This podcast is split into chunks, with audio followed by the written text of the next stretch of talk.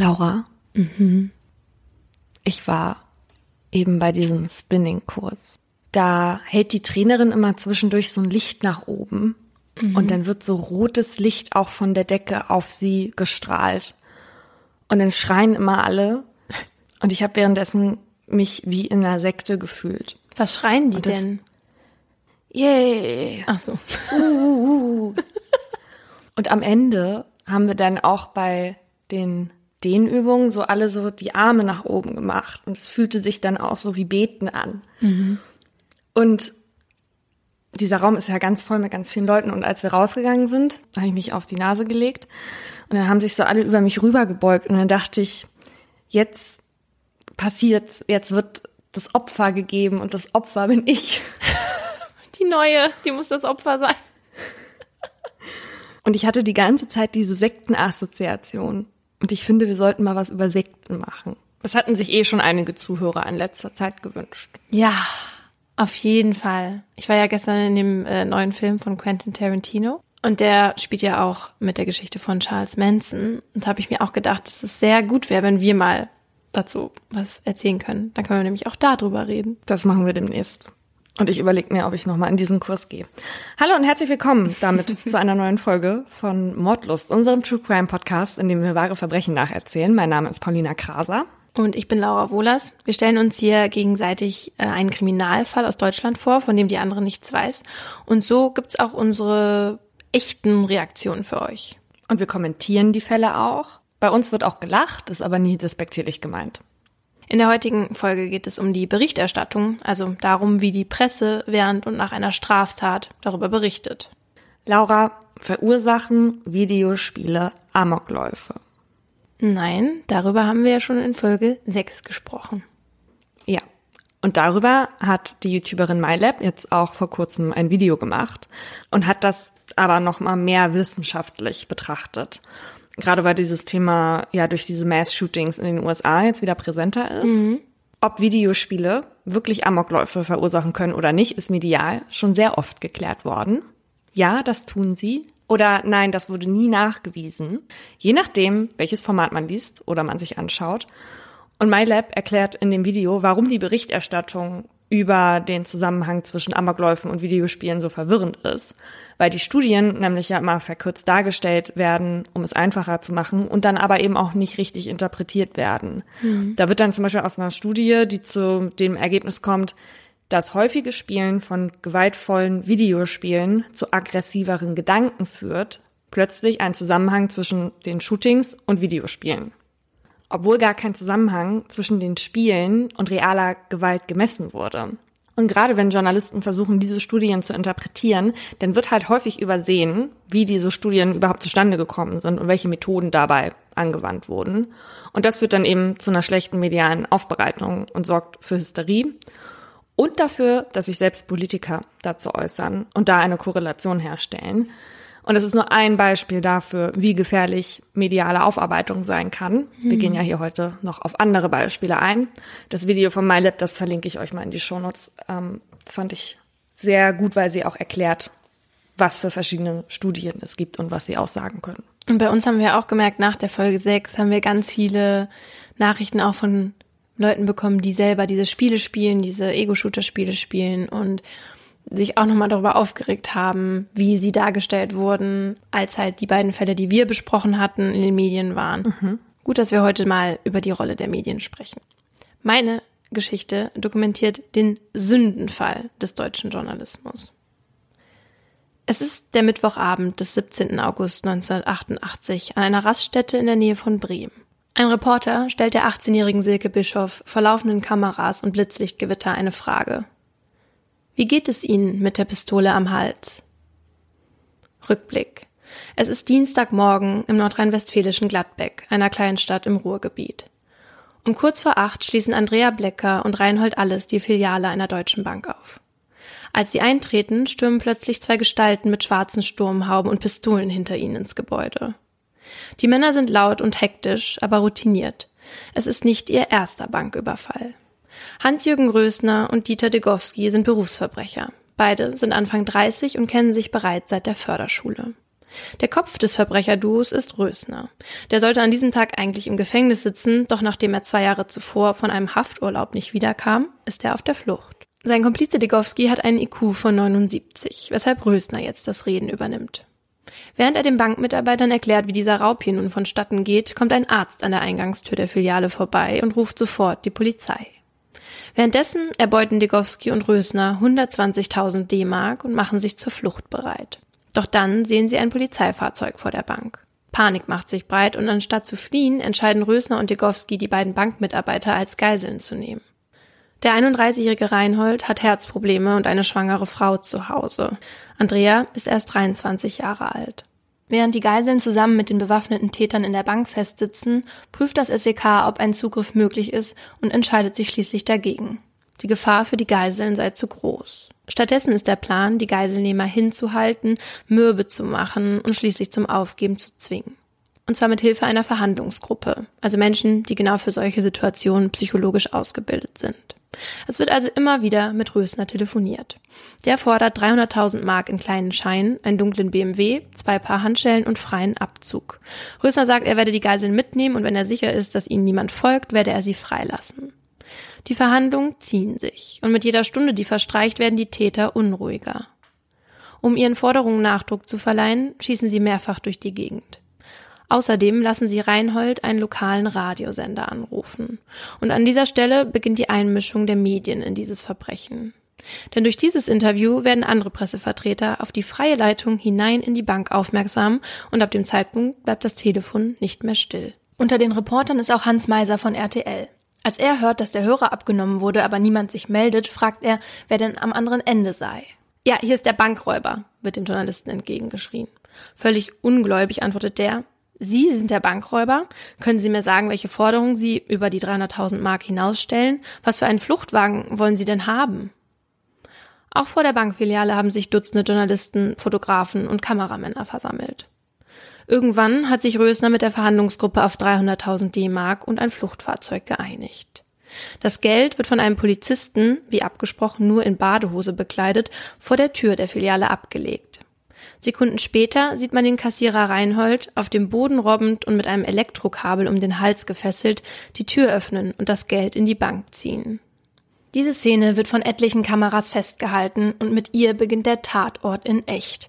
Also der Tatort, den man sonst nur aus dem Fernsehen kennt. So bezeichnet es später einer der Fotografen. Als dann gegen 10 Uhr abends das Fluchtfahrzeug bereitsteht, wird der langsame Abzug der Täter und ihren Geiseln live im Heute-Journal übertragen. Daraufhin irren die Täter erstmal ziellos durch die Stadt. Die Polizei kann ihnen unauffällig folgen, denn der Fluchtwagen ist mit einem Peilsender und Wanzen ausgestattet. Weniger unauffällig sind die Pressevertreter. Sie fahren immer wieder dicht auf und machen Fotos. Um kurz nach Mitternacht holen die Täter Rösners Freundin Marion Löblich ab. Und so hat es die Polizei plötzlich mit drei Tätern zu tun. Das Trio macht sich auf den Weg nach Bremen. Marion hat dort Verwandte. Während ihrer Fahrt pumpen sie sich immer wieder mit Alkohol und Aufputschmitteln zu. In Bremen kommen sie am nächsten Morgen an. Rösner fühlt sich nicht mehr verfolgt und so parkt er den Wagen schließlich in einer Seitenstraße einer kleinen Einkaufsstraße. Marion und er machen sich dann auf den Weg in ein nahegelegenes Geschäft, um dort andere Klamotten zu kaufen. Dieter Degowski bleibt mit Andrea und Reinhold zurück im Auto. Nach kurzer Zeit verlässt auch er den Wagen, um auszutreten. Reinhold und Andrea sitzen dann alleine im Auto und Reinhold ist kurz davor, auf den Fahrersitz zu springen und einfach loszufahren. Doch er traut sich nicht. Mittlerweile sind Andrea und er mehr als 24 Stunden in der Gewalt der zugedröhnten Täter und einfach nicht mehr in der Lage, rational zu handeln. Doch diese Situation stellt ja auch die perfekte Gelegenheit für die Polizei dar, einzugreifen und die Geiselnahme zu beenden. Doch die Chance wird vertan, weil nicht genügend Einsatzkräfte vor Ort sind und die Zusammenarbeit bzw. die Übergabe an die Bremer Polizei nicht richtig anläuft. Und so geht die Odyssee weiter. An diesem Morgen gibt der Einsatzleiter in Gladbeck eine Pressekonferenz, in der er die Medien darum bittet, nicht mehr zu berichten. Mein eindringlicher Appell an Sie, bis zur Freilassung der Geiseln bzw. Festnahme der Täter über diese Dinge nicht zu berichten. Es liegt jetzt an Ihnen, das Leben der Geiseln nicht zu gefährden. Doch daran wird sich nicht gehalten. Während Rösner, Degowski und Löblich durch Bremen irren, hängt die Presse quasi an ihrem Auspuff. Auch als sie in ein anderes Auto steigen, können sie die Journalisten nicht abwimmeln. Doch die Polizei verliert das neue Auto immer wieder aus den Augen, weil sie sich in Bremen nicht auskennen. Und dann unterläuft einem Beamten ein großer Fehler. Er fährt zu nah auf und wird von Rösner entdeckt. Der wird stinksauer. Dann hält er vor einem Gemüseladen, steigt aus mit erhobener Pistole. Er stürmt in den Laden und ruft von da die 110. Die Bremer Polizei geht zwar ran, doch niemand will mit dem Geiselnehmer sprechen. Keiner weiß so richtig, was zu tun ist und will Verantwortung übernehmen. Oh Gott. Rösner knallt den Hörer auf. Er fühlt sich provoziert, in seiner Ehre gekränkt. Schließlich sind sie es, die die Republik gerade in Angst und Schrecken versetzen und nonstop im Fernsehen zu sehen sind. Degowski, Rösner und Löblich drängen ihre Geiseln daraufhin zu einem nahegelegenen Busbahnhof. Dort steht die Linie 53. In diesem Bus sitzen 32 Menschen. Darunter der 14-jährige Emanuele Di Giorgi mit seiner neunjährigen Schwester Tatjana auf dem Schoß, die gerade auf dem Weg nach Hause sind. Ihr Vater war vor elf Jahren wegen des Jobs von Italien nach Deutschland gekommen, um der Familie hier eine bessere Zukunft zu ermöglichen. Die Freundinnen Silke Bischoff und Ines Voigtler sitzen einige Reihen vor Emanuele und Tatjana. Die zwei 18-Jährigen wollen sich heute einen gemütlichen Videoabend machen. Doch dazu kommt es nicht, denn Rösner zielt mit der Waffe auf den Busfahrer. Um kurz nach 19 Uhr wird die Linie 53 gekapert. Alles festgehalten von Fotografen und Kameramännern, die vor der Polizei vor Ort sind. Einer der Fotografen ist Peter Meyer. Er fotografiert den Bus, als Rösner ihn plötzlich zu sich winkt. Der Geiselnehmer erklärt dem Fotografen, was er von der Polizei verlangt und setzt ihn als Vermittler ein. Rösner will einen neuen Fluchtwagen und einen unbewaffneten, mit Handschellen gefesselten Polizisten. Anstatt, dass der Fotograf direkt zu den Beamten geht, um ihnen das mitzuteilen, gibt er die Infos aber erstmal an die herumstehenden Journalisten.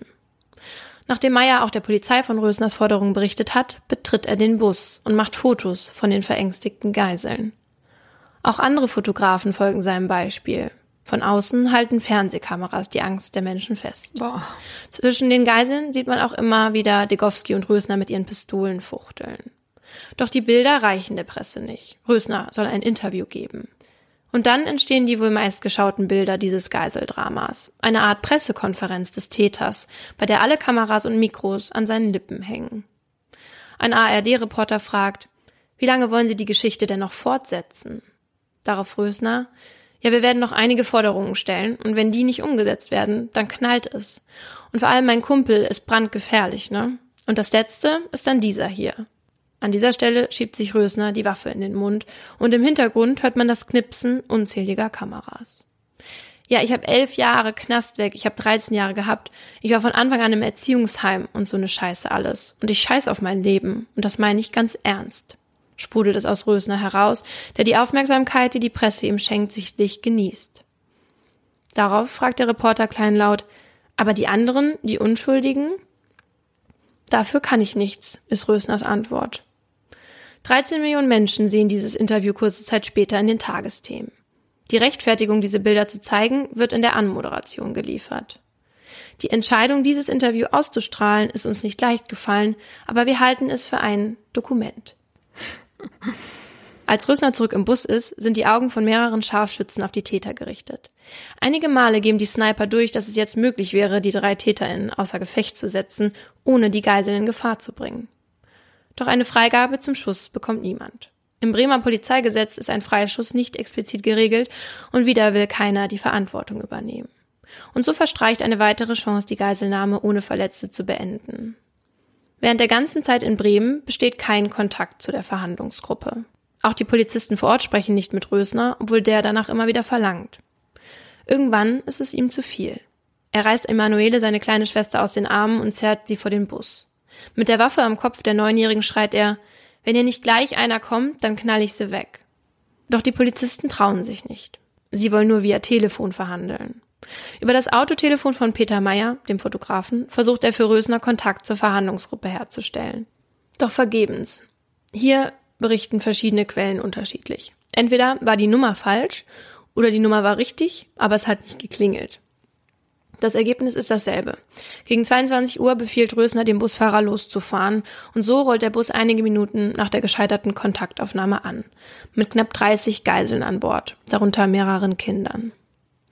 Im Wettlauf mit der Polizei fährt die Presse hinter dem Bus her, bis der eine halbe Stunde später an einer Tankstelle hält, weil Marion Löblich auf Toilette muss. Dort werden Reinhold Alles und Andrea Blecker, die zwei Bankangestellten, gegen Peter Meyer und seinen Fotografenkollegen ausgetauscht. Nach 39 Stunden kommen die beiden ersten Geiseln endlich frei. Als sie den Bus verlassen, werden sie von einem Blitzlichtgewitter geblendet. Auch Degowski verlässt den Bus zusammen mit der 18-jährigen Silke Bischoff. Zum ersten Mal tritt nun er vor die Kamera, hat dabei die Waffe an Silkes Kehle gedrückt. Ein Reporter fragt ihn, sind Sie wirklich bereit, Leute umzubringen? Ja, antwortet Degowski. Ist eine super Idee, ihn so vielleicht auch noch halbwegs zu provozieren mit dieser Frage mhm. oder herauszufordern. Und an Silke gerichtet fragt er, wie geht es Ihnen mit der Pistole am Hals? Sie antwortet, na ja, ziemlich gut eigentlich dafür. Mir ist das alles gar nicht so bewusst irgendwie. Zu jung, antwortete Gowski als Erklärung. Während dieses Interview geführt wird, entscheidet das SEK vor Ort eigenmächtig, Marion Löblich festzunehmen, die sich gerade auf Toilette befindet. Rösner wundert sich dann nach einigen Minuten, warum seine Freundin nicht zurückkommt. Als er mitbekommt, dass sie festgenommen wurde, rastet er aus und droht, wenn Marion nicht in fünf Minuten zurück ist, stirbt hier einer. Doch die ist schon am anderen Ende der Raststätte und der verantwortliche Beamte, der mit ihrem Auto sitzt, hat sein Funkgerät ausgeschaltet. Oh. Die Polizei fährt dem Wagen also hinterher, um die Täterin wieder zurückzuholen. Doch das alles dauert. Im Bus wird die Situation immer brenzlicher. Wie lange kann das dauern? Das ist doch, das ist doch auf einer Raststätte, oder nicht? Ja, es ist auf einer Raststätte, aber es wird dann quasi immer wieder versucht, mit den Verantwortlichen sozusagen in der Zentrale zu kommunizieren. Äh, Rösner sagt das und das. Was sollen wir tun? Genau, manche sind dafür, sie freizulassen, andere dagegen und das dauert dann alles. Wir haben ja die Zeit. Ja. Die Täter schreien wild durcheinander und Rösner hält die Waffe wieder gegen Tatjanas Kopf. Emanuele versucht seine Schwester zu beruhigen. Die Minuten vergehen. Und dann geht Degowski mit erhobener Waffe auf Emanuele zu und schießt ihm in den Kopf. Der Junge sackt auf seinem Platz zusammen. Einige Sekunden später ist Marion Löblich wieder da. Zu spät. Meier und sein Kollege tragen den verletzten Jungen aus dem Bus und die Presse wirft sich auf ihn. Hebt den Kopf doch noch mal hoch, ruft einer, um ein möglichst gutes Bild von dem sterbenden Jungen zu bekommen. Eine ganze Kolonne an Polizeiautos steht vor der Raststätte. Doch an einen Rettungswagen hat niemand gedacht. 20 Minuten lang muss Emanuele in seinem Blut liegen, bis lokale Rettungssanitäter eintreffen. Zwei Stunden später stirbt der 14-Jährige im Krankenhaus, weil ihn die Hilfe wahrscheinlich zu spät erreichte. Eine Woche später wird er in Italien beerdigt werden. Fast 25.000 Menschen werden ihm die letzte Ehre erweisen. Und nach Deutschland wird die Familie De Giorgi nicht mehr zurückkehren. Auf dem Weg zur Raststätte verunglückt noch ein Polizist mit dem Namen Ingo H. durch einen Zusammenstoß mit einem Laster tödlich. Das zweite Todesopfer an diesem Abend. Von den anderen bekommt das aber keiner mit und um kurz nach elf fährt der Bus wieder auf die Autobahn. Für die Täter und die Geiseln geht es weiter Richtung holländische Grenze. Dort werden sie von der niederländischen Polizei bereits erwartet. Die Presse wird nicht durchgelassen. Das hindert sie aber nicht, über Schleichwege doch noch an ihre Bilder zu kommen. Nach ein paar Stunden verständigt man sich, alle Geiseln bis auf zwei freizulassen und in ein Fluchtfahrzeug umzusteigen. Dabei kommt auch Tatjana frei, die zu dem Zeitpunkt noch nicht weiß, dass ihr großer Bruder das alles nicht überlebt hat. In den frühen Morgenstunden dieses Donnerstags setzen die Täter ihre Fahrt fort. Mit ihnen im Auto sitzen die zwei 18-jährigen Freundinnen Silke und Ines. Um kurz vor elf rollt der Wagen in die Kölner Fußgängerzone und es dauert nicht lange, bis das auch von Passanten und der Presse bemerkt wird. Eine große Traube an Menschen versammelt sich um das Auto, sodass es nicht mehr weiterfahren kann. Die schaulustigen Gaffen, die Fotografen schießen ihre Bilder und die Reporter stellen Fragen. Halt doch dem Mädchen noch mal die Pistole an den Kopf, ruft einer der Reporter zu Degowski. Boah. Der sitzt hinten zwischen Ines und Silke und bedroht Silke immer wieder mit der Waffe. Auf den zahllosen Aufnahmen, die an diesem Ort entstehen, sieht man, wie viel Angst Silke hat. Ihre weit aufgerissenen Augen suchen flehend nach Hilfe. Doch niemand hilft. Ines sagt später, sie habe sich wie ein Tier im Zoo gefühlt. Die zwei Mädchen sind gefangen, den Tätern und den Voyeuren ausgeliefert. Für die Presse scheinen sie in dem Moment tatsächlich keine Menschen mehr zu sein. Während die Reporter den Tätern sogar Kaffee aufs Haus anbieten und fragen, ob sie nicht noch irgendetwas für sie tun könnten, mischen sich Zivilfahnder unter die Menschenmenge. Die Polizei Köln hat nun die Einsatzleitung übernommen. Doch ein Zugriff wird nicht durchgeführt. Die Gefahr für die Geiseln und die umstehende Menge sei zu groß. Nach mehr als einer Stunde wird es Rösner zu bunt. Er will aus der Stadt raus und zurück auf die Autobahn. Udo Röbel vom Kölner Express kennt den Weg. Rösner will, dass der Journalist einsteigt und sie aus der Stadt lotst. Und so setzt sich also ein stellvertretender Chefredakteur zu den Tätern ins Auto. Hinter ihnen jagt Polizei und Presse. An der nächsten Autobahnraststätte wird Röbel rausgelassen. Währenddessen bereitet die Kölner Polizei den Zugriff vor. Auf der Autobahn versprechen die Täter ihren Geiseln, dass sie freigelassen werden, sobald es dunkel ist. Eine kleine Hoffnung kehrt zurück für Ines und Silke. Doch die Polizei will nicht länger warten. Sie wollen das Theater, das von der ganzen Republik quasi live mitverfolgt wird, jetzt endlich beenden. Also wird der Zugriff angeordnet. Doch der SEK-Beamte Alfred Schürmann, der den Wagen der Täter rammen soll, weigert sich. Schürmann sieht ein zu großes Risiko für die Geiseln. Von der Einsatzleitung kommt Zugriff trotzdem wagen. Also fährt er auf das Auto zu, doch trifft es an der falschen Stelle. Sofort eröffnen die Täter das Feuer. Die Beamten schießen zurück, 62 Mal. Mitten im Kugelhagel zieht Rösner Silke nach vorne und bedroht sie mit der Waffe. Silke schreit Ines an, dass sie aus dem Auto steigen soll. Ines will ihre Freundin nicht zurücklassen, aber Silke schreit sie immer wieder an. Dann springt Ines aus dem Wagen und in den Graben neben dem Standstreifen. Und das SEK stürmt das Fluchtfahrzeug. Rösner, Degowski, Löblich und Silke werden aus dem Auto gezogen. Doch die 18-jährige Silke bewegt sich nicht. Ein Schuss aus Rösners Waffe hatte sie getroffen. Theo Reinewald vom SEK versucht sie wiederzubeleben, bis die Einsatzkräfte kommen. Was sie zu ihm sagen, wird er nie vergessen. Was habt ihr hier nur angerichtet? Silke stirbt noch am Tatort. Sie ist nach Emanuele und dem Polizisten Ingo H. das dritte Todesopfer dieser 54-stündigen Geiselnahme. Alle drei wären nicht gestorben, wenn die Polizei besser vorbereitet gewesen wäre und nicht so viele Fehler gemacht hätte. Doch in dieser Folge geht es nicht um Fehlentscheidungen der Behörden, sondern um die Rolle der Medien und ja, den Sündenfall des deutschen Journalismus, wie es im Nachhinein bezeichnet wurde. Vielleicht sagst du erstmal, was du über die Berichterstattung in diesem Fall denkst. Hast du irgendwelche Worte dafür? Die haben das den Tätern ja regelrecht recht gemacht mit ihrem Verhalten. Also wie kann man so blind die Kamera auf ein Geschehen halten, ohne zu wissen, was man damit eigentlich auslöst? Hm. Also jeder kennt ja irgendwie den Fall und die Bilder sind ja auch so im kollektiven Gedächtnis. Aber bei der Recherche jetzt habe ich mir immer wieder gedacht, also das kann, das kann doch nicht so gewesen sein. Also man kann es alles ja anschauen noch immer und man, man denkt sich, wie, wie kann das sein? Und ich habe mich dann auch gefragt, wie wäre es gewesen, wenn ich als Reporterin vor Ort gewesen wäre. Und natürlich ist es einfach ähm, im Nachhinein zu sagen, wie man sich verhalten hätte. Aber ich bin fest davon überzeugt, dass ich kein Interview mit den Tätern geführt hätte und mich wahrscheinlich tierisch über die Kollegen aufgeregt hätte. Hast du total recht. Ich weiß auch, dass ich das nicht tun würde. Ich erzähle an späterer Stelle auch nochmal warum denke, das liegt aber auch daran, dass dieser Fehler jetzt schon gemacht wurde. Also den haben andere Journalisten jetzt schon gemacht. Mhm. Und damals steckte der Journalismus, wie wir ihn heute kennen, ja noch in den Babyschuhen und angemessenes Verhalten offenbar auch. Und du siehst ja anhand dieses stellvertretenden Chefredakteurs, was Journalisten teilweise alles opfern für eine Story. Der mhm. setzt sich zu den Tätern ins Auto um darüber berichten zu können, ja. um da noch dichter dran zu sein. Ja. Ja, und bei mir war das schon so beim Anschauen von diesen Bildern, habe ich mich schon so eklig gefühlt. Also man hat sich schon so äh, wie ein Voyeur gefühlt und als würde man halt alle Grenzen äh, der Privatsphäre halt von diesen Menschen überschreiten. Und ich verstehe einfach wirklich nicht, wie, wie es dazu kommen konnte, wie man so die Distanz verlieren konnte. Ist mir ein Rätsel, ja.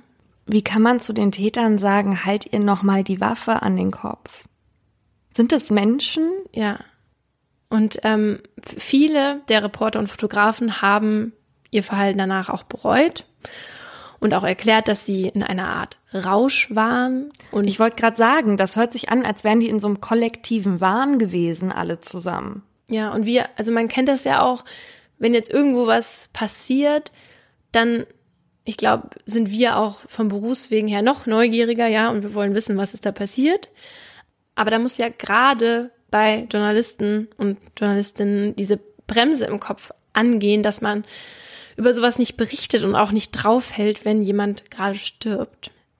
Aber manche der beteiligten Journalisten reden sich auch ein bisschen raus und ähm, indem sie dann sagen, sie hätten es nicht besser gewusst und das war ja alles ganz neu. Ja, und die geben den Polizisten die Schuld, manche von ihnen, und sagen, die hätten uns gar nicht so nah dran gelassen, also dran lassen sollen. Genderst du mit Absicht nicht oder waren das nur Männer? Ja, da bin ich nämlich beim nochmal drübergehen von meinem Fall auch drüber gestolpert, dass ich äh, wirklich ja gar nicht gegendert habe, aber weil auch keine Frauen da waren. Also von den Journalisten vor Ort, Kameramännern, Fotografen, es waren nur Männer immer zu sehen und alle, die jemals danach darüber geredet haben, waren Männer. Aber ich finde, man kann ja nicht den Polizisten die Schuld geben, von wegen, die hätten uns gar nicht so nah ranlassen dürfen. Entschuldige mal, hä? Sind die irre? Die haben doch, die haben doch ein eigenes Verständnis und einen eigenen moralischen Kompass dafür, was man darf oder was man nicht. Das kann man zu sagen, die Polizisten hätten uns nicht so nah ranlassen dürfen, ist genauso wie wenn der Täter sagt, ich kann da nichts für. Ja, mal abgesehen davon, dass die über jede, jede Persönlichkeitsgrenze und Privatsphäre einfach drüber hinweggegangen sind und die ja. Distanz verloren haben, haben die ja auch ganz offensichtlich den Einsatz äh, von den Polizisten behindert. Mhm. Die waren immer hinter diesem Bus her, hinter diesem Auto her, haben sich da quasi äh, sozusagen so Straßenrennen gegeben. Dann nicht nur die Journalisten, sondern auch diese Menschenmenge, die um das Auto rumgestanden haben, haben einfach die Ermittlungen gefährdet. Und dadurch, dass es die ganze Zeit übertragen wurde, glaube ich, wurde auch ein großer, großer Druck auf die Ermittler ausgeübt. Und man kann das heute natürlich nicht sagen, aber vielleicht wäre das Drama ja möglicherweise anders ausgegangen, wenn nicht in dieser Art und Weise darüber berichtet worden wäre. Vielleicht, ja. Bei dem Attentat auf die Olympischen Spiele 72 in München war das doch auch so. Da haben die Geiselnehmer aus dem Fernsehen und aus dem Radio erfahren, dass Polizisten in Trainingsklamotten gerade eine Befreiungsaktion planen. Und die musste dann deswegen abgebrochen werden. Also hat die Presse den Tätern in dem Fall sogar geholfen. Ja, nicht absichtlich, aber ja. Für diese Folge habe ich mir ja quasi den Paradefall ausgesucht für das Worst-Case-Szenario und einen Fall, der sich anbietet, um einmal über die Grenzen des Journalismus zu sprechen. Dazu muss man sich mit der Berufsethik des Journalisten bzw. der Journalistin beschäftigen und damit komme ich zu meinem Aha. Ethisches Handeln im Journalismus ist für eine Demokratie nämlich unglaublich wichtig, weil dem Journalismus als sogenannter vierter Gewalt in unserem Rechtsstaat eine wichtige Rolle zukommt. Die Ethik, für alle, die das nicht wissen, ist eine Teildisziplin der Philosophie und die beschäftigt sich mit moralischem Handeln. Für die Ethik ist die goldene Regel besonders wichtig. Die gibt es in vielen Kulturen und auch in verschiedenen Formulierungen. Die Intellektuellen unter euch denken jetzt bestimmt direkt an den kategorischen Imperativ von Immanuel Kant, der besagt, handle so, dass die Maxime deines Willens jederzeit zugleich als Prinzip einer allgemeinen Gesetzgebung gelten könne. Und für alle anderen tut es auch die Redewendung, was du nicht willst, dass man dir tu, das füg auch keinem anderen zu. Und wenn man sich an diese goldene Regel hält, handelt man in der Regel ethisch richtig, wenn man jetzt mal von ähnlichen Grundwerten ausgeht. Aber der Journalist und die Journalistin sind da ja erstmal außen vor, denn die handeln grundsätzlich erstmal unter der Prämisse der Pressefreiheit, also dem Recht auf unzensierte Veröffentlichung von Nachrichten und Meinungen. Aber nur, wenn du von einem unmöglichen Szenario ausgehst, und zwar dem, dass Journalistinnen nur ihrer Funktion der Wahrheitsfindung nachgehen. Und wir können ja leider niemandem absprechen, auch Mensch zu sein. Und deswegen muss ein Mensch nach seinen Prinzipien handeln und nicht der Journalist oder die Journalistin nach dem, wozu sie beruflich vermeintlich das Recht dazu haben. Oder halt eben auch nicht. Also in deinem Beispiel im Fall Gladbeck wären die Medienvertreter besser beraten gewesen, wenn sie in sich gehorcht hätten und das getan hätten, was menschlich angemessen gewesen wäre und nicht das, was ihnen die spektakulärsten Bilder eingebracht hat. Genau, und das ist nämlich dieses Abwägen, auf das ich gleich nochmal zurückkomme. Und da stellt sich dann auch die Frage, an welcher Stelle diese Freiheit endet und wann die Ethik einsetzt. Schon im Artikel 5 des Grundgesetzes, wo die Pressefreiheit verankert ist, steht in Absatz 2, diese Rechte finden ihre Schranken in den Vorschriften der allgemeinen Gesetze, den gesetzlichen Bestimmungen zum Schutz der Jugend und in dem Recht der persönlichen Ehre. Die Pressefreiheit gilt also nicht ganz ohne Einschränkungen. Und die Journalisten und Journalistinnen schränken sich selbst noch weiter ein, und zwar mit ihrem Pressekodex, der insgesamt 16 Grundsätze auflistet, die ein Journalist und eine Journalistin zu beachten haben. Also kurz und knapp, Hier sind die 16 Grundsätze. Wahrhaftigkeit und Achtung der Menschenwürde, Sorgfalt, Richtigstellung, Grenzen der Recherche. Damit ist gemeint, dass man nicht mit irgendwelchen krummen Methoden an seine Informationen kommt. Berufsgeheimnis, Trennung von Tätigkeiten, Trennung von Werbung und Redaktion, Persönlichkeitsrechte einhalten, Schutz der Ehre, keine Verunglimpfung von Religion, Weltanschauung und Sitte, Verzicht auf Sensationsberichterstattung, keine Diskriminierung, Unschuldsvermutung, korrekte Medizinberichterstattung, keine Vergünstigungen, also das heißt keinerlei Bestechung und Rügenveröffentlichung. Und die Rügen sind die des Presserates, wenn halt jemand gegen diesen, gegen einen von diesen Grundsätzen verstoßen hat, dann muss dieser Verlag oder dieser Fernsehsender diese Rüge veröffentlichen sozusagen. Das finde ich gut. Ja. Machen aber auch nicht alle. Und trotz dieser ganzen Grundsätze darf in Anführungsstrichen ein Journalist oder eine Journalistin auch mal unmoralisch in unserem Sinne handeln. Denken wir nun mal an die Strache-Affäre oder auch Ibiza-Gate genannt. Da haben ja Investigativjournalisten ein heimlich aufgenommenes Video veröffentlicht mhm. und damit haben die ja die Privatsphäre dieser österreichischen Politiker verletzt. Aber weil die Journalisten mit der Veröffentlichung des Videos einen großen Politikskandal um Korruption und so weiter offenlegen konnten, war das dann an dieser Stelle quasi okay. Die Aufklärung der Öffentlichkeit war in diesem Fall wichtiger, als moralisch richtig gegenüber zwei Menschen zu handeln, indem ihre Persönlichkeitsrechte eben geschützt werden. Also bei solchen Geschichten muss der Journalist oder die Journalistin also abwägen. Und die Grundsätze sind ja auch keine Gesetze, die, an die man irgendwie gebunden ist und wenn man die nicht einhält, dass man dann ins Gefängnis muss. Es ist auch gar nicht so einfach, wie sich das jetzt für euch anhören mag. Wir müssen halt auch jedes Mal neu abwägen, welche Namen lassen wir, wie sie sind und wo müssen wir vielleicht sogar Ortsangaben ändern, um die Persönlichkeitsrechte der beteiligten Menschen zu schützen. Genau. Und wir müssen natürlich auch immer abwägen, wie erzählen wir eigentlich einen Fall. Weil auf der einen Seite wollen wir die Geschichte so erzählen, dass ihr sie alle gut nachvollziehen könnt. Und auf der anderen Seite wollen wir aber auch nicht zu detailliert erzählen, wenn es quasi wieder mal zu brutal wird. Also da geht's dann um die Sensationsberichterstattung, die wir nicht wollen und natürlich auch um den Jugendschutz.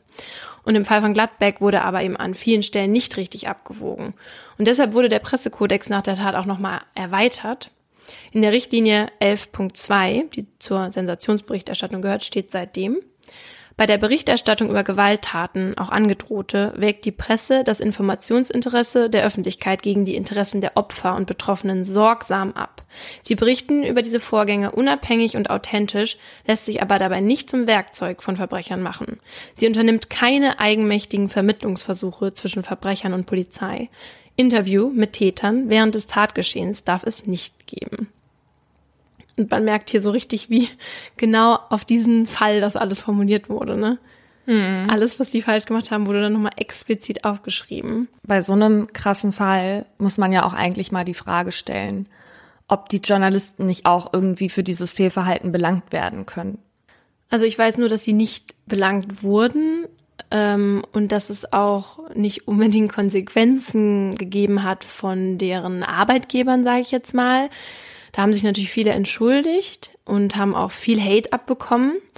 Aber wenn man jetzt zum Beispiel an Udo Röbel denkt, der sich damit in das Fahrzeug gesetzt hat, der wurde einige Zeit später Chefredakteur der Bild-Zeitung. Also ihm hat es nicht geschadet seiner Karriere. Nee, und ich meine, genauso wie die Polizisten agieren die ja auch nicht ganz alleine. Die halten ja auch Rücksprache mit ihren Redaktionen und kriegen im Zweifel den Auftrag halt auch von denen. Ja.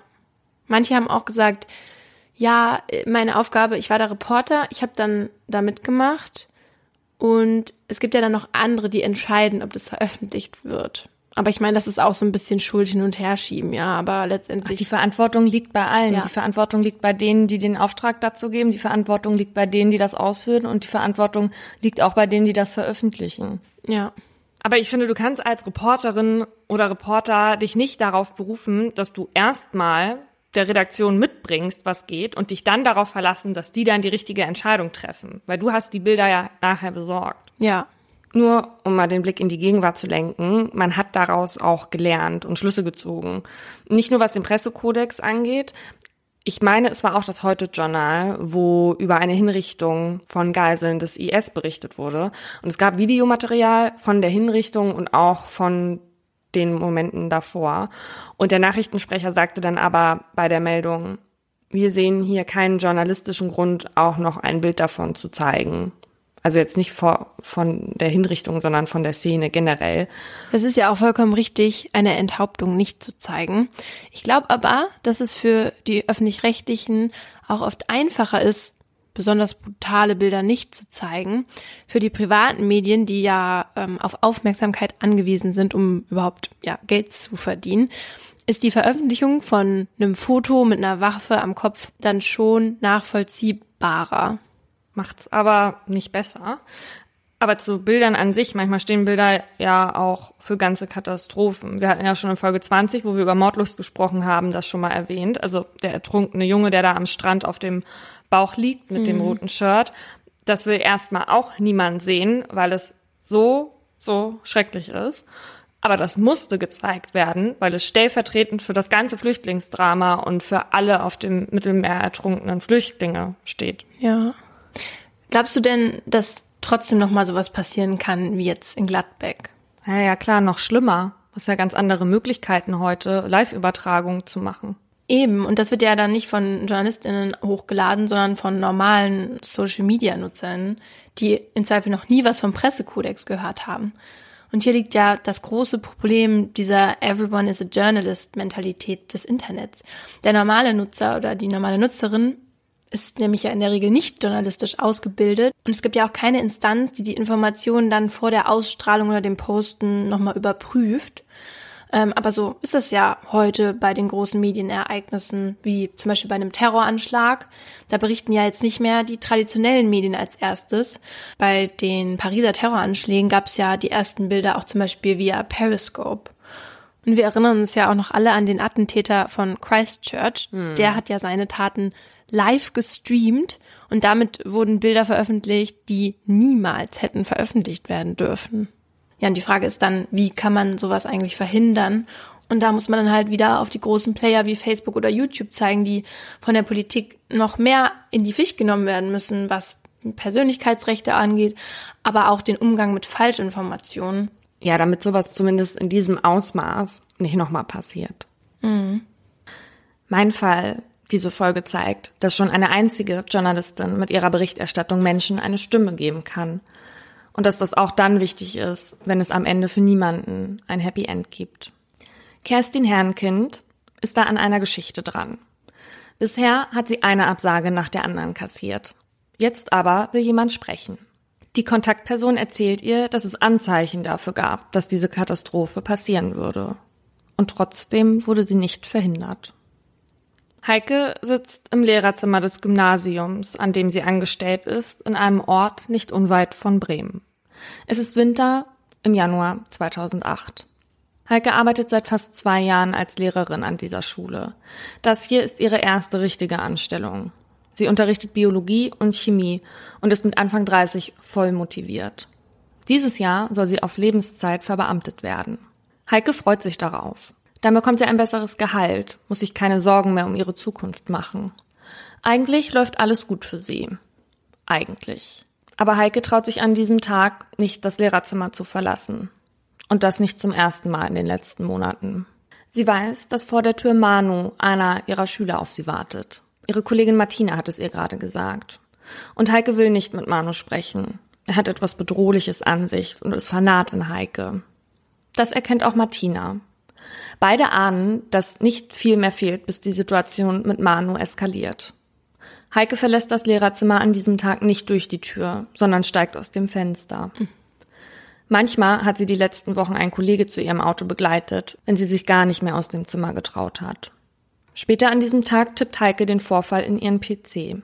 Ihr Vater hat ihr geraten, ein Protokoll mit allen Vorfällen anzufertigen. Nur für den Fall der Fälle. Heike wendet sich in letzter Zeit öfter an ihre Eltern. Sie geben ihr Halt. Allein weiß sie nicht so ganz mit der Situation umzugehen. Manu geht bei Heike in den Bioethikkurs in die Oberstufe. Als Heike 2006 auf die Schule gekommen ist, ist sie dem jungen Mann gleich aufgefallen. Sie hat langes braunes Haar und ein freundliches Gesicht. Sie hat etwas, was andere Frauen nicht haben, findet Manu.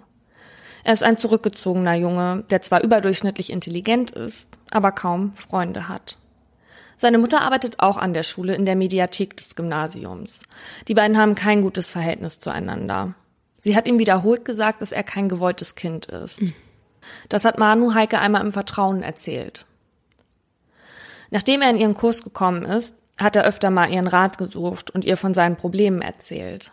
Heike nimmt ihren Beruf als Lehrerin sehr ernst und Manu tut ihr leid. Sie ist behütet aufgewachsen. Manus Kindheit hingegen sah ganz anders aus als ihre. Irgendwann aber reichen Manu die einzelnen Gespräche und Ratschläge nicht mehr. Er fängt an, Heike zu belagern und ihr auf den Schulgängen aufzulauern. Im Dezember 2007 fängt er sie wieder einmal nach Unterrichtsschluss vor dem Lehrerzimmer ab. Zwei Stunden lang hört sie sich an dem Tag seine Probleme an. Manu leidet unter Depressionen, das hatte der Schulpsychologe schon festgestellt. Er erzählt Heike sogar von seinen Selbstmordgedanken. Nachdem Heike das hört, weiß sie, dass sie nicht mehr alleine weiterhelfen kann. Sie holt sich Hilfe beim sozialpsychiatrischen Dienst. Der rät ihr, Manu aus dem Weg zu gehen. Sollte er erneut Selbstmordgedanken äußern, soll sie das der Polizei melden. Heike ist im Zwiespalt. Sie kann Manu in seiner Situation nicht einfach sich selbst überlassen, findet sein Verhalten aber unangemessen und fühlt sich beengt. Sie ist nicht die einzige Lehrerin, die das so sieht. Ihrer Kollegin Martina hat Manu schon erzählt, dass er selbst an einer Waffe bastelt. Martina sieht nicht nur die Gefahr für Manu selbst, sondern auch für andere. Zwei Tage nachdem Heike über das Fenster aus dem Lehrerzimmer vor Manu geflohen ist, fängt er sie wieder ab. Diesmal droht er damit, sich umzubringen. Heike hört auf den Rat des psychiatrischen Dienstes und benachrichtigt zusammen mit ihrer Kollegin die Polizei. Als die Beamten Manus Zimmer zu Hause durchsuchen, finden sie einen Sprenggürtel mit Explosionsstoff. Er sagt, er wollte ihn sich um den Hals legen. Gegen Manu wird ein Ermittlungsverfahren eingeleitet. Nach der Aktion willigt er ein, eine Therapie zu machen. Aber seine Ansprechpartnerin Heike möchte er gerne dabei haben. Sie lässt sich zu dem Deal breitschlagen. Als sie mit Manu bei der Therapie sitzt, offenbart sich erstmals das ganze Ausmaß der Situation. Manu sagt, dass er sich in Heike verliebt hat mhm. und gerne eine Beziehung mit ihr hätte. Mhm. Als Heike das hört, steht sie auf und verlässt die Sitzung. Am 17. Januar fasst Heike den Entschluss, dass sie Manu nicht mehr unterrichten möchte. Zwar fühlt sie sich auch für ihn verantwortlich, aber vor diesem Hintergrund will sie ihn nicht mehr in ihrem Kurs haben. Als Heike den Schulleiter Kunze, seinen Namen und den von Manu habe ich übrigens geändert, darüber informiert, reagiert der mit Unverständnis. Er will zwar mit Manu reden, aber ihn aus ihrem Kurs nehmen, das hält er nicht für angebracht. Stattdessen hat er einen anderen Vorschlag. Heike schreibt in ihr Protokoll Entscheidung von Herrn Kunze und Frau B, in Klammern Oberstufenkoordinatorin, dass Manu in meinem Kurs verbleibt und dass es besser für alle ist, wenn ich ihn einzeln betreue. Meine Einwände dagegen wurden nicht ernst genommen. So mache ich mit Manu Einzeltermine ab. Mhm. Heike hat nicht nur Angst vor Manu, sondern auch davor, dass sie ihre Aussicht auf die Verbeamtung verliert. Und das darf auf keinen Fall passieren. Deswegen hält sie sich an die Vorgaben der Schulleitung. Aber die Situation mit Manu entspannt sich nicht. Der Schulleiter bittet ihn darum, den Kurs zu wechseln. Der lehnt aber ab. Erst nachdem Heike Ende Februar endlich verbeamtet ist, traut sie sich, ihren Willen durchzusetzen, Manu nicht mehr allein betreuen zu wollen. Der muss jetzt also den Kurs wechseln. Das bewirkt aber nur, dass er seine Therapie nicht weitermachen will. Den engen Kontakt zu Heike sucht er weiterhin. Auch in den Sommerferien 2008 lässt er seine Lehrerin nicht in Frieden. Immer wieder schickt er ihr seitenlange Mails, in denen er ihr sagt, dass er sie zum Knuddeln findet, auch wenn sie ihm manchmal kühl erscheint. Wärst du nicht gewesen, könnte ich dir heute nicht mehr schreiben. Vielleicht kann ich dir eines Tages dafür danken, dass du mein Leben bewahrt hast, steht in einem dieser Texte. Was mir niemand bezahlen kann, sind die Minuten und Stunden, die ich mit dir verbracht habe. Waren sie auch noch so schmerzhaft. Irgendwann aber verändert sich die Tonalität in seinen Texten an die Frau, die seine obsessiven Annäherungsversuche jetzt schon so lange abwehrt. Jetzt geht es mehr darum, was Heike hat und er nicht. Ich habe keine Eltern und Freunde wie du, denen ich mich anvertrauen kann und die mir helfen können. Du führst mir ein Leben vor, das für mich unerreichbar erscheint. Heike zieht einen Anwalt zur Rate. Der empfiehlt ihr, eine einstweilige Verfügung gegen ihren ehemaligen Schüler zu erwirken. In ihrem Protokoll findet sich ein Eintrag, in dem sie schreibt, dass Schulleiter Kunze auch dafür kein Verständnis hat. Manu hätte es ja ohnehin schon nicht leicht. Über Monate ziehen sich die Nachrichten, die immer aggressiver werden. Er schreibt von Wut gegen die Lehrer und wie unverschämt diese immer über ihr anstrengendes Leben jammern würden. Jeden Kontaktversuch notiert Heike sorgfältig im Protokoll. Dann, im März 2009, passiert ein Drama, von dem ich hier auch schon mal erzählt habe. Der Amoklauf von Winden. Der scheint in Manu etwas auszulösen. In einer Hausarbeit schreibt er darüber, dass er für Gerechtigkeit sorgen wird. Außerdem tauchen in der Schule Zettel auf, auf denen Beleidigungen gegen die Lehrer stehen. Erst jetzt erkennt auch die Schulleitung, dass Manu zum Problem wird. Aha, also erst wenn nicht mehr nur die junge Lehrerin gestalkt wird, dann greift die Schulleitung ein. Toll. Herr Kunze informiert die Polizei und reicht beim Amtsgericht den Antrag ein, Manu zwangseinzuweisen.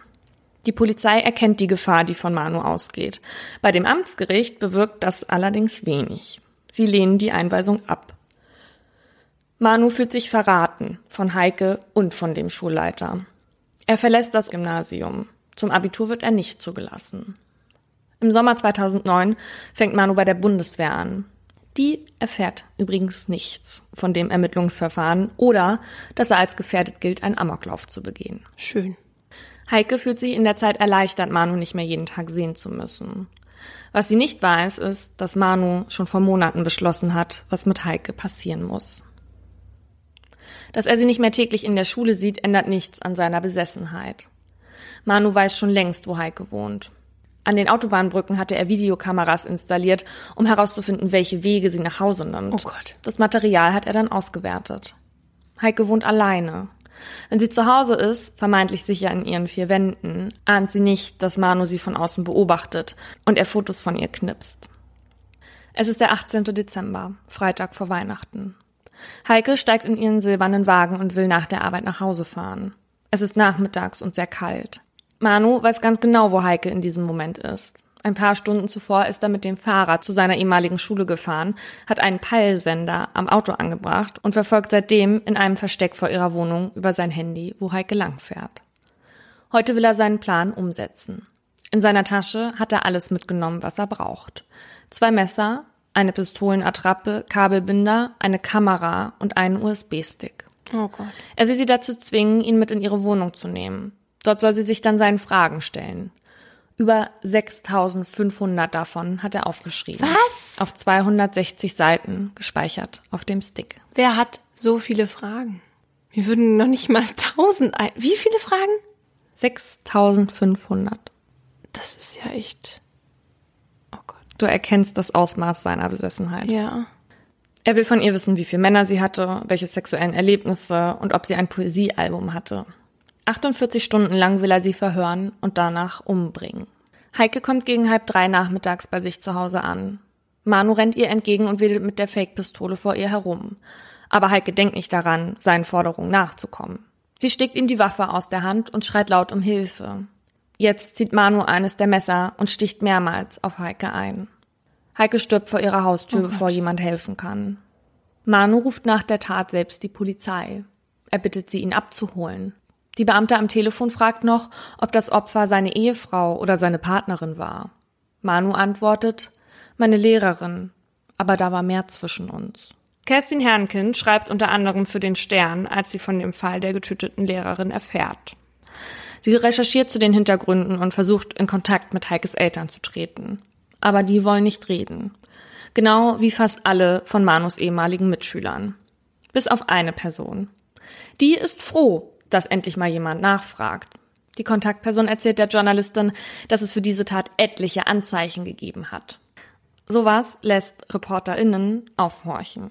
Außerdem hatte Manu schon zweimal Mitschülerinnen belästigt und bedroht. Mit diesem Wissen wendet sich Kerstin Herrenkind an die Anwältin von Heikes Eltern.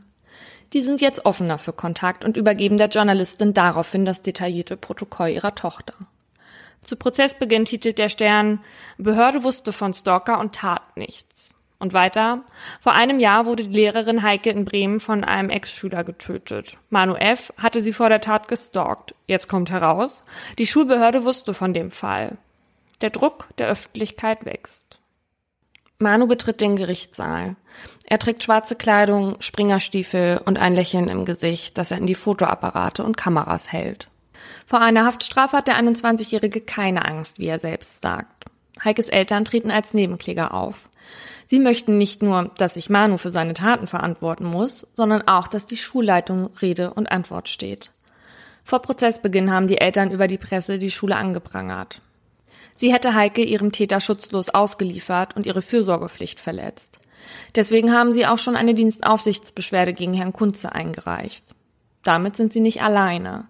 Zwei Lehrer der Schule haben das ebenfalls getan. Diese wurde allerdings abgewiesen. Als Reaktion lobte die Schule Schulleiter Kunze öffentlich für seine besonnene und weitsichtige Handhabung der Problemlage. Hm. Vor Gericht gibt Kunze an, die Gefahr für Heike nicht erkannt zu haben. E-Mails von Manu, die Heike ihm laut Protokoll ausgehändigt hat, will er nie erhalten haben. Auf die Frage des Richters, warum Heike in ihrem eigenen Protokoll falsche Angaben machen sollte, bekommt er ein Schulterzucken. Herr Kunze hätte Manu ermahnt, Heike nicht zu nahe kommen zu dürfen. Manu widerspricht dem. An so eine Warnung kann er sich nicht erinnern. Liest man die Berichte über den Prozess, bekommt man den Eindruck, dass der Schulleiter Manu das Leben nicht verbauen wollte und dass sein Bestreben vielleicht sogar über das normale Maß hinausging. Er hatte ihm nämlich sogar Arbeit in seinem Haus verrichten lassen, die gar nicht hätte getan werden müssen, nur weil Manu so große Geldnöte hatte. Es ehrt sie, was sie alles für diesen Schüler getan haben. Aber was haben sie zum Schutz meiner Tochter getan? fragt Heikes Vater. Auch Martina wird in den Zeugenstand gerufen. Ihre Aussagen stützen Heikes Protokoll. Am 11. Februar habe sie Kunze geschrieben, ich empfinde die Situation als besorgniserregend und auch bedrohlich, sowohl für Manu als auch für andere, vor allem für die betroffene Kollegin. Ich mache dies hiermit aktenkundig. An den Psychologen und an die Landesschulbehörde schrieb sie, ich finde die Situation unerträglich. Der Knabe saß am Montag wieder in dem Kurs. Die Kollegin hat den Schulleiter nochmals darauf angesprochen. Er hat dem Schüler dann gesagt, er müsse auf Wunsch der Kollegin den Kurs wechseln. Der Schüler hat sich geweigert, den Kurs zu wechseln, und der Schulleiter wird ihn da wohl belassen. Außerdem wird die Geschichte bekannt, die die Journalistin Kerstin Herrnkind schon kennt. 2002 und 2005 hatte Manu die beiden jungen Frauen verfolgt, ihnen Geschenke gemacht. Und als sie seine Liebe nicht erwiderten, hatte er ihnen gedroht. Eine der beiden ist jetzt zum Zeitpunkt der Verhandlung immer noch nicht darüber hinweg. Natürlich hat es bis hierhin auch öffentlichen Druck auf die Schulleitung und die Behörden gegeben. Wie kann es sein, dass eine Tat, die, wenn man Beteiligte fragt, nahezu absehbar war, nicht verhindert werden konnte? Mhm. Ob diese Tat prognostizierbar war, ist nicht zu sagen und auch nicht Gegenstand dieser Verhandlung. Das sagt der Richter. Seine Aufgabe ist es, über Manu zu urteilen. Der Richter will von Manu wissen, warum Heike sterben musste. Warum hat sie dieses Leben verdient, das sie hatte? fragt Manu. Anfangs hätte seine Tat ihm zwar leid getan, aber mittlerweile sieht er das anders. Der Staatsanwalt fordert 15 Jahre Haft wegen Mordes. Manus Verteidiger plädiert auf Totschlag. Manu hätte seine Beweggründe selbst gar nicht erkennen können. Beide sind sich einig, dass die Unterbringung in einer forensischen Psychiatrie sinnvoll ist. Die bestellten Gutachter hatten ausgesagt, dass Manu unter einer Persönlichkeitsstörung mit schizoiden Zügen leidet und vermindert schuldfähig gewesen wäre. Er wäre aber nach wie vor eine große Gefahr, vor allem weil er nicht therapierbar sei. Der Staatsanwalt rügt vor Gericht sogar Schulleiter Kunze. Dieser wäre unprofessionell und hätte sich stümperhaft verhalten. Selten habe es im Vorfeld so viele Warnsignale für ein Verbrechen gegeben wie hier, sagt er. Nachdem die Plädoyers gehalten wurden, darf Manu noch etwas sagen. Er hat etwas vorbereitet, das er vorlesen will. Mm, bitte nicht. Mit dem, was auf dem Zettel steht, verhöhnt er sein Opfer nochmal. Vor allen Anwesenden. Heikes Mutter schlägt erst die Hände vor ihr Gesicht und hält sich danach die Ohren zu. Das kann sie nicht auch noch ertragen. Damit wird, glaube ich, ganz gut klar, warum Manu in eine Einrichtung sollte. Das Landgericht Bremen verurteilt Manu zu 15 Jahren Haft und ordnet die Unterbringung in einer Psychiatrie an. In seiner Urteilsbegründung führt der Richter an, dass Liebe, Neid und Rache die Tatmotive waren. Manu war in Heike verliebt und als sie diese nicht erwiderte, wurde aus seiner Liebe Hass. Heikes Eltern sind zufrieden mit dem Urteil. Aber wer sühnt die verpassten Chancen, das zu verhindern? Gab es die überhaupt? Was sind die Konsequenzen aus diesem Fall? Es gibt nicht wirklich welche. Was die Schule falsch oder richtig gemacht hatte, konnte abschließend nicht geklärt werden. Der Schulleiter ist im Amt geblieben, es gab keine Gesetzesänderungen bei Stalking. Einige Zeit nach dem Mord sitzt Heikes Vater bei Lanz. Dort sagt er, dass er es seiner Tochter schuldig ist, über den Fall zu berichten. Für ihn hat die Schulleitung versagt. Dennoch, also finde ich, dass er sehr, sehr besonnen in dem Interview spricht. Er erwartet einfach, dass sich die Schule darüber Gedanken macht, wie man junge Lehrerinnen schützen kann. Sowas kann jederzeit wieder passieren. Zitat, darauf muss man sich vorbereiten. Und man kann sich nur vorbereiten, wenn man anerkennt, dass in der Vergangenheit Fehler gemacht wurden. Und dann kann man aus ihnen lernen und sich weiterentwickeln. Irgendwie, also so macht es auf mich den Eindruck, ist es so, als wäre die Öffentlichkeit damals das einzige Instrument gewesen, um für die Eltern eine Art Gerechtigkeit herzustellen. Also abgesehen von Manus Tat, für die jetzt ja das Gericht zuständig war, weil die Presse damals in der Lage war, auf ein System zu zeigen, das versagt hatte. Wenn diese Schule nicht aus dem Fall gelernt hat, und das wissen wir nicht, dann hat es aber vielleicht eine andere Schule getan. Und das ist der Familie wichtig, weil dann haben die Berichte von Kerstin Herrnkind und von anderen Journalistinnen dafür gesorgt, dass jemand nicht ganz umsonst gestorben ist. Irgendwie scheint es so, als wäre das der einzige Trost, ähm, dass diese Vorkommnisse nicht totgeschwiegen werden. Also mein Fall ist jetzt keiner wie wie der, den du in der letzten Folge bei den Sadisten hattest, wo Journalisten selbst die Sache in die Hand nehmen mhm. und einen Fall lösen, sondern der ist eher so eine Art Paradebeispiel dafür, wie das System funktioniert. Angefangen von, wie Informationen weitergegeben werden und wie danach die Presse das öffentliche Interesse auf eine Angelegenheit richtet. Mhm. Weil eben diese Berichte schon so eine Art Genugtuung verschaffen können und dass Dinge, die schieflaufen, halt nicht unter den Tisch gekehrt werden und dass die Öffentlichkeit dann darüber auch diskutieren kann. Und man als Gesellschaft daraus lernen kann.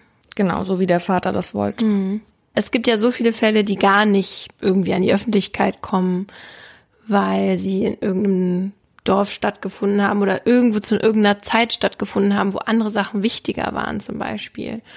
Und so Sachen niemals irgendwie die Aufmerksamkeit finden, die sie eigentlich verdient haben. Und deswegen finde ich es auch so wichtig, dass JournalistInnen Geschichten auch nachgehen, von denen sie glauben, dass sie wichtig sind zu erzählen. Und da sollten sie dann auch von ihren Vorgesetzten unterstützt werden. Und auch, dass sie den Eltern, wie jetzt zum Beispiel in diesem Fall, auch noch anders haben helfen können, weil die Eltern hätten vielleicht nicht alle ehemaligen Klassenkameraden abtelefoniert, um dann an diese Informationen zu kommen. Ich bin auf den Fall aufmerksam geworden, weil ich einen Artikel von Kerstin Herrenkind, also der Journalistin, die auch über den Fall berichtet hat, gelesen habe. Und darin ging es darum, wie wichtig sie es empfindet, mit Angehörigen von Opfern Kontakt aufzunehmen. Sie erzählt von einem Fall im Bremer Gefängnis, bei dem sich ein 28-jähriger Häftling in seiner Zelle erhängt. Andere Gefangene berichten, dass er früher an diesem Tag versuchte, sich die Pulsadern aufzuschneiden.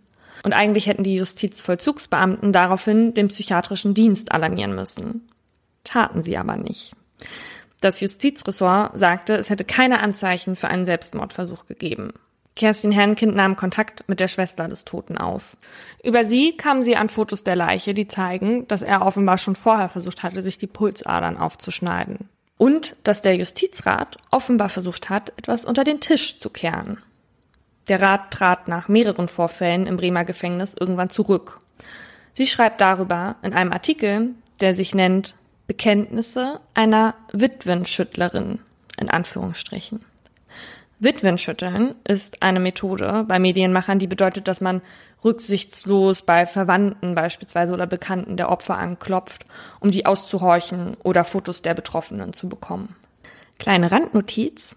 Das erste Mal davon erfahren habe ich aufgrund folgenden Videos. Eine Journalistin versteckt sich vor ihrem Chef in einer riesigen Papiermülltonne. Er will von ihr, dass sie Witwen schütteln geht, Sie hebt mit ihrem Kopf vorsichtig den Deckel dieser Mülltonne an, um durch einen kleinen Schlitz zu schauen und um zu gucken, ob die Luft in der Redaktion rein ist, um ihrem Chef so zu entkommen. Dieses Video habe ich im Rahmen eines Mobile Video Reporting Seminars konzipiert und gedreht. Und die Journalistin, die sich vor ihrem Chef versteckt, ist Laura Wohlers. Das ist ein super Video geworden. Wurde gelobt in dem Seminar. Stimmt. Einmal zur Aufklärung. Ich saß in dieser Tonne, weil ich kurz bevor wir dieses Seminar hatten, zum Witwenschütteln rausgeschickt worden bin. Zum ersten und letzten Mal ähm, in meinem Leben. Und das war eine Situation, die mich stark beeinflusst hat und die auch dazu geführt hat, dass ich danach meine Arbeit komplett nochmal in Frage gestellt habe. Und zwar ging es da um den Bus, der auf der A9 nach einem Unfall verbrannt ist und bei dem 18 Menschen starben. Und meine Aufgabe war es, eine Opferfamilie zu finden. Und das wusste ich nun schon am Abend davor und hatte dann dementsprechend Bauchschmerzen. Ich wollte das nicht machen, aber ich war dann relativ neu in der Branche und auch noch jung und unwissend. Naja, am Ende dieses Drehtages saß ich dann in einem Wohnzimmer einer Familie, die während ich da bin, erfährt, dass die Mutter der Frau das alles nicht überlebt hat. Und ihr könnt euch vorstellen, wie das war. Wir haben alle geheult. Ich wusste nicht, was ich machen soll. Ich kam mir als kompletter letzter Eindringling vor, bei dieser Familie zu sitzen, die gerade das Schlimmste überhaupt äh, im Leben durchmacht. Und wusste danach, dass ich sowas nie wieder machen werde. Und was ich auch heute weiß, ist, dass man sowas nicht machen muss. Ähm, man kann immer Nein sagen. Ja. Und ähm, zum Glück hat auch bis heute keiner mehr gefragt, ob ich so einen Dreh machen kann. Ja, und selbst wenn, dann ist es völlig in Ordnung, Nein zu sagen und auch seiner eigenen Redaktion da mal den Spiegel vorzuhalten und mhm. dann da vielleicht mal die moralische Instanz in dem Moment zu sein. Und dann können sie immer noch wütend sein, aber du musst ja am Ende des Tages in den Spiegel gucken. Ja, genau. Ich bin auch kein guter Geier so nennt man äh, charmanterweise die JournalistInnen, die auch an Unfallorte fahren und dort dann Aufnahmen machen. Ich wurde mal zu einem Flughafen geschickt, weil dort eine Schulklasse angekommen ist, die nicht mehr vollzählig nach Hause fliegen konnte, weil ihnen auf der Klassenfahrt etwas ganz Schlimmes passiert ist. Und verzeiht mir, ich sage jetzt nicht was, weil ich will hier keine Rückschlüsse auf meinen damaligen Arbeitgeber zulassen. Und ich hatte die Aufgabe, Familien zu suchen. Und nun war die Schulklasse stark abgeschirmt und überall waren Polizisten. Und als eigentlich schon alle Kollegen von anderen Medien wieder nach Hause gefahren sind, habe ich auf einem Parkplatz in der letzten Ecke eine Familie komplett aufgelöst und weinend mit einem Beamten reden sehen. Und dann bin ich hin, weil ich ja gar nicht wusste, ob die Familie jetzt überhaupt dazugehört. Und als ich vorbeiging, blickte dann die Frau davon auf. Und du hast den ganzen Schmerz in ihrem Gesicht gesehen. Und ich bin weitergegangen. Ja, okay, das hätte ich auch gemacht. Im Grunde war das Arbeitsverweigerung. Aber mhm. ich konnte das nicht. Also ich wollte die einfach in Ruhe lassen, was immer der Grund für ihre Trauer war. Ja. Da muss man auch aufpassen. JournalistInnen können eh schon sekundär traumatisiert werden. Und wenn sie dann auch noch mit ihrer eigenen Berichterstattung nicht klarkommen, ist die Gefahr ja noch mal größer, diese Erfahrung schlecht verarbeiten zu können. Ja. Der Artikel von Kerstin Herrnkind war eigentlich eine Art Antwort auf eine Veröffentlichung von der Journalistin Sandra Schink. Die schildert in einem Text ihr Erlebnis als Elfjährige, als zwei Männer von der Wasserschutzpolizei bei ihren Eltern an der Tür klopften, um ihnen mitzuteilen, dass ihr bester Freund mit seinen Eltern bei einem Segelausflug ums Leben kam. Um mit der Identifizierung voranzukommen, fragten die beiden nach Fotos. Drei Tage später wurden die dann in der Boulevardzeitung veröffentlicht. Mm -mm. Sandra Schink ist später selbst Journalistin und schreibt an alle ihre Kollegen, dass sie wüssten, dass veröffentlichte Fotos von gerade Verstorbenen nur dem Voyeurismus dienen. Ihr müsst euren Mitarbeitern nicht diesen sinnlosen Job abbringen, den keiner jemals gerne und aus Überzeugung gemacht hat. Auch ihr nicht. Und weiter, denn es gehört sich einfach nicht. Und das wisst ihr. Hört auf. Kerstin Herrenkind sagt, dass es auch ihr graut vor einigen Methoden unserer Kollegen und dass es natürlich besser wäre, vorsichtig anzuklopfen, als direkt nach der Katastrophe mit der Tür ins Haus zu fallen. Aber manchmal drängt eben die Aktualität. Beim Absturz der Germanwings Maschine starben neben dem Co-Piloten 149 Menschen. Herrnkind fragt, ob man den Opfern gerecht wird, wenn man sich nicht für sie interessiert und sie nicht mehr sein dürfen als eine abstrakte Zahl. Wie man auch in meinem Fall sieht, schaffen Medien auch Öffentlichkeit für Themen, die ansonsten gerne mal ad acta gelegt werden. Das stimmt, aber es kommt halt auch immer eben auf die Art und Weise an, wie man die Betroffenen behandelt. Darauf komme ich später auch nochmal zurück. Paulina und ich haben jetzt zwei Fälle vorgestellt, die zeigen, welche unterschiedlichen Konsequenzen Berichterstattung nach sich ziehen kann. Und es gibt ja auch Beispiele, in denen Berichterstattung sogar zur Aufklärung von Verbrechen beigetragen haben. Die hat Paulina eben schon angesprochen, zum Beispiel mein Fall aus Folge 28. Aber wenn man ein bisschen weiterdenkt und zum Beispiel an die Journalistin Sarah Koenig, die durch ihren Podcast Serial geschafft hat, dass der Fall von Adnan Sayed nochmal aufgenommen wurde. Oder was Making a Murderer für Stephen Avery getan hat, das wissen wir ja alle. Man sieht also, wie viel Macht die Medien haben und dass sie sie in beide Richtungen nutzen bzw. ausnutzen können, weshalb die Verantwortung der Journalisten und Journalistinnen so groß ist. Und weil wir in unseren Folgen ja immer wieder auf das Thema Berichterstattung gekommen sind, wollen wir mhm. jetzt mal diese Diskussion nutzen, um nochmal eingehender auch über Gefahren, Grenzen und Möglichkeiten zu sprechen. Und ich möchte, dass wir beide mal kurz eine Reise zurück machen in unsere vergangenen Folgen. Kindermädchen, Herzfehler, der Preis, Entgleist und Soko Flagge das alles sind Fälle, die wir hier mal erzählt haben, bei denen eine mediale Vorverurteilung stattgefunden hat. Also Medien haben Menschen vor Prozessbeginn an den Pranger gestellt, so wie im Mittelalter. In Österreich heißt das übrigens Medienjustiz. Und das finde ich klingt irgendwie ganz passend. Mhm. Wir haben hier bisher über zwei verschiedene Arten von Medienjustiz gesprochen. Und das ist einmal die Verdächtigung eines Täters, der, wie sich am Ende dann herausstellt, gar nicht der Täter ist. Das war halt zum Beispiel bei Kindermädchen aus 19 so. Die Bravo hatte ja zwei Seiten dem Mädchen gewidmet, das angeblich von einem Freund ihres Vaters vergewaltigt wurde. Und aus Soko Flagge, aus der 26, wissen wir jetzt auch, worin das enden kann. Nämlich auch darin, dass sich jemand das Leben nimmt, im schlimmsten mhm. Fall. Es gibt noch ein anderes Paradebeispiel für Vorverurteilung eines Verdächtigen der am Ende freigesprochen wurde. Und das ist der Fall um Jörg Kachelmann. Und in so einer Dimension hat es das vorher und danach auch eigentlich nicht gegeben. Das gipfelte dann sogar in einem Kampf der Medien gegeneinander. Auf der einen Seite die, die Kachelmann verurteilt sehen wollten und seinen Ex-Freundinnen viel Geld bezahlt haben für Interviews, die mhm. sie dann später drucken konnten. Und auf der anderen Seite die, die vielleicht besser hingesehen und besonder berichtet haben, die ihr Urteil aber in manchen Fällen auch vor dem Gericht gefällt haben. Meine Meinung. Und das darf in einem Rechtsstaat eigentlich nicht passieren. In anderen Fällen hat sich die Medienjustiz zugunsten des Täters ausgewirkt, also was das Strafmaß angeht.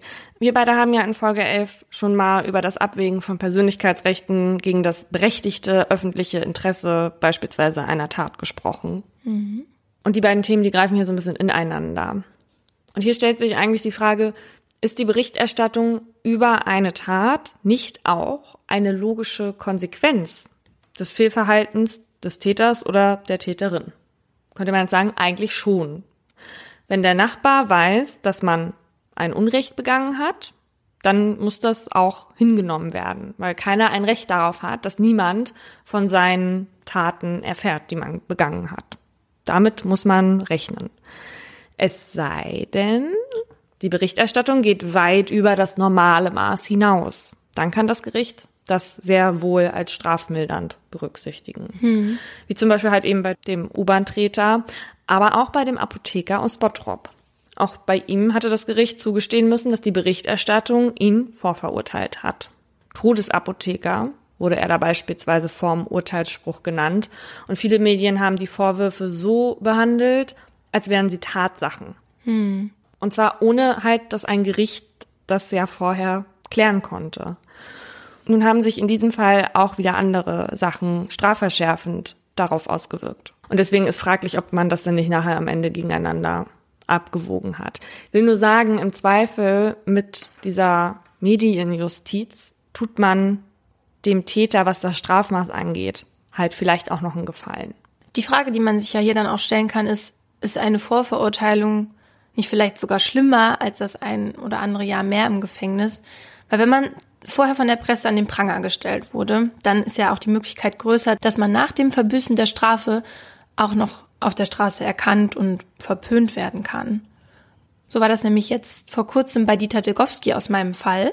Der ist aus dem Gefängnis gekommen und gleich hatte die Bild wieder über ihn berichtet und zwar identifizierend. Also so, dass obwohl der heute nicht mehr Degowski heißt, man trotzdem durch diesen Artikel Rückschlüsse auf sein Aussehen und auch seinen Wohnort ziehen konnte.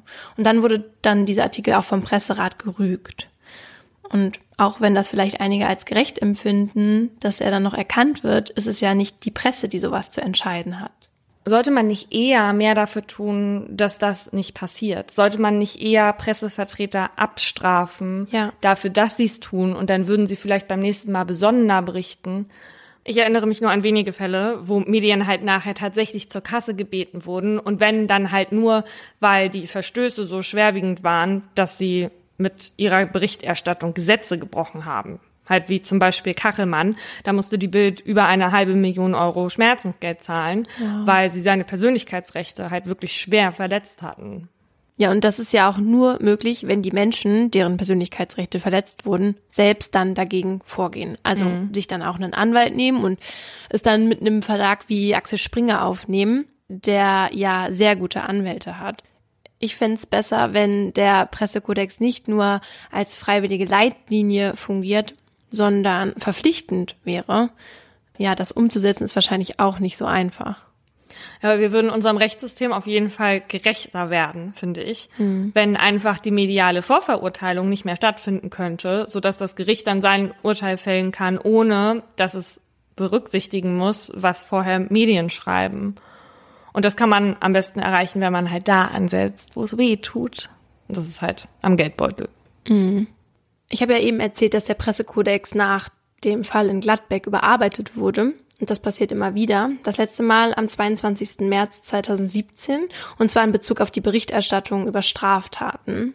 Bei der Überarbeitung der Leitlinie 12.1, so heißt es, hat sich der Deutsche Presserat mit der Frage beschäftigt, welche Angaben die Presse zur Herkunft von Straftätern und Verdächtigen machen soll. Bis zum 22. März 2017 hieß es da, in der Berichterstattung über Straftaten wird die Zugehörigkeit der Verdächtigen oder Täter zu religiösen, ethnischen oder anderen Minderheiten nur dann erwähnt, wenn für das Verständnis des berichteten Vorgangs ein begründbarer Sachbezug besteht. Besonders ist zu beachten, dass die Erwähnung Vorurteile gegenüber Minderheiten schüren könnte. Heute heißt es ein bisschen anders, und zwar so. In der Berichterstattung über Straftaten ist darauf zu achten, dass die Erwähnung der Zugehörigkeit der Verdächtigen oder Täter zu ethnischen, religiösen oder anderen Minderheiten nicht zu einer diskriminierenden Verallgemeinerung individuellen Fehlverhaltens führt. Die Zugehörigkeit soll in der Regel nicht erwähnt werden, es sei denn, es besteht ein begründetes öffentliches Interesse. Also aus dem begründbaren Sachbezug wurde das begründete öffentliche Interesse. Wenn es also ein begründetes öffentliches Interesse gibt, ist es okay, wenn die Presse die Herkunft preisgibt. Erstmal, wie finden wir das? Ja. Wie finden wir das? Ach so, ich dachte, wie finden wir heraus, was das begründete öffentliche Interesse ist? Genau, es ist relativ vage, weil wann ist denn ein begründetes öffentliches Interesse vorhanden? Das haben sich die Journalisten und Journalistinnen dann nach der Einführung der Neuformulierung auch gefragt und der Presserat hat daraufhin erklärt, ein begründetes Interesse kann sein, ein schwerwiegendes Verbrechen. Das kann die Existenz eines Haftbefehls sein. Dann wird polizeilich nach jemandem gesucht und dann kann die Presse darüber berichten. Warum sollte denn jetzt ausgerechnet bei schwerwiegenden Verbrechen die Herkunft nun auf einmal rausgegeben werden? Genau, da liegt das Problem. Bei schwerwiegenden Verbrechen wird jetzt die Herkunft genannt, auch wenn sie nicht zum Verständnis des Vorfalls beiträgt. Und es gibt tatsächlich schon immer Kritik an der Richtlinie, nicht erst seit der Neuformulierung. So ist der Medienforscher Professor Horst Pöttger zum Beispiel für die Streichung. Er hält die Richtlinie für eine Bevormundung des Publikums und für ein Schweigegebot. Wenn wir überlegen, verträgt das Publikum diese oder jene Information, dann können wir uns nicht mehr darauf verlassen, dass die Journalisten die Welt so öffentlich machen, wie sie tatsächlich ist, sagt er. Und er ist nicht der Einzige. Mehrere Chefredakteure, darunter die ehemalige Bildchefin Tanit Koch, befürworten die Streichung der Richtlinie. Der Chef der sächsischen Zeitung aus Dresden hält sich zum Beispiel schon seit Juli 2016 nicht mehr dran. Die ähm, die Herkunft der Straftäter in der Regel nicht zu nennen. Er sagt die immer, auch wenn es sich um Deutsche handelt. Das wird damit begründet, dass viele Leser davon ausgingen, die Täter seien Asylbewerber, wenn keine Nationalität genannt würde. Dort ist man also der Meinung, wir sagen lieber direkt die Herkunft, weil sonst eh alle meinen, es waren Asylbewerber. Und so würden sie dem Rassismus vorbeugen. Also das ist ihre Begründung. Also ich finde, es ist Schwachsinn, bei jedem Delikt, egal was es ist, die Herkunft zu nennen. Mhm. Das ist in meinem Verständnis nicht sinnig, weil das ist teilweise so eine random Information dann auch einfach, wenn es damit wirklich nichts zu tun hat. Ich fand eigentlich vorher diese Idee, dass es einen Sachbezug dazu hat, nicht verkehrt, weil manchmal ist es wichtig, die Herkunft zu wissen, damit du verstehen kannst, aus was für einem Kulturkreis Täter oder Täterinnen kommen.